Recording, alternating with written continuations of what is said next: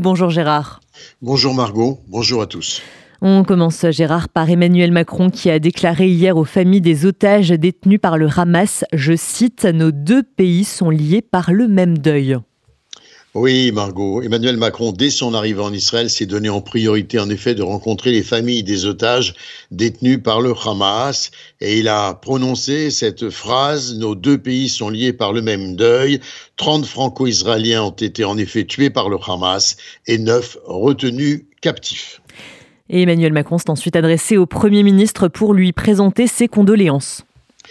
Des condoléances que le président a prononcées. Je suis venu ici exprimer au peuple israélien toutes les condoléances de la France. Elles sont celles d'un pays ami et pleurer devant l'acte terroriste le plus terrible de votre histoire et saisi par votre chagrin et votre douleur. Ce sont également celles d'une nation qui, comme vous, a pleuré des jeunes vies, des vies ordinaires, des vies heureuses, fauchées par la sauvagerie du terrorisme. Ces morts n'ont pas d'autre mobile que la haine pure. Je vous apporte aujourd'hui l'émotion et la solidarité des Français et euh, pour rappeler devant tous le droit légitime d'Israël de se défendre face à ceux qui œuvrent à sa destruction. Emmanuel Macron est venu avec des propositions concrètes. Il a anticipé sur euh, l'avenir hein, dans la lutte à adopter contre le terrorisme. La France est prête à ce que la coalition internationale contre Daesh, dans le cadre de laquelle nous sommes engagés pour notre opération en Irak et en Syrie, puisse lutter aussi contre le Hamas. Une lutte sans merci, mais non pas sans règles, car nous sommes des démocraties qui luttons contre des terroristes. Et le président s'est également ému du sort des populations de Gaza, Gérard.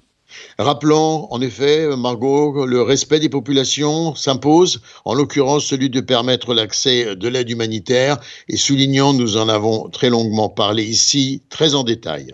Une mise en garde a été adressée en direction du Hezbollah, du régime iranien et des Houthis au Yémen ajoutant et à l'ensemble des factions régionales menaçant Israël de ne pas prendre, euh, il leur a conseillé de ne pas prendre le risque inconscient et inconsidéré d'ouvrir de nouveaux fronts. Ce serait ouvrir la porte à une conflagration régionale dont chacun sortirait perdant, a martelé Emmanuel Macron.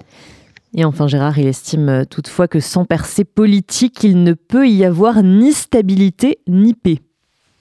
Les retours à la normalisation qui s'annonçaient ne seront garantis que si la réponse d'Israël à la violence est aussi politique, dit le président français, en acceptant le droit légitime des Palestiniens à disposer d'un territoire et d'un État en paix et en sécurité aux côtés d'Israël et de la sécurité d'Israël comme une condition première. Des propos qu'Emmanuel Macron est allé porter à Ramallah devant Mahmoud Abbas avec la même conviction avant de s'envoler ensuite pour Amman. Emmanuel Macron pourrait à cette occasion élargir son dialogue avec d'autres interlocuteurs régionaux.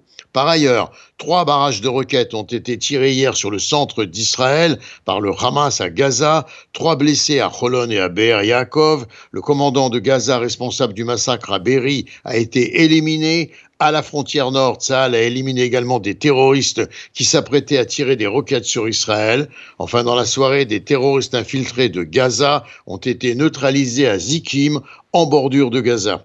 Et euh, pour terminer, 120 terroristes membres du commando de la Nourma qui a perpétré les massacres dans le sud d'Israël sont actuellement détenus en Israël. Ils ont révélé les ordres reçus, piétiner les têtes, les couper et couper les jambes. Gérard Benamou en direct de Tel Aviv pour RCG.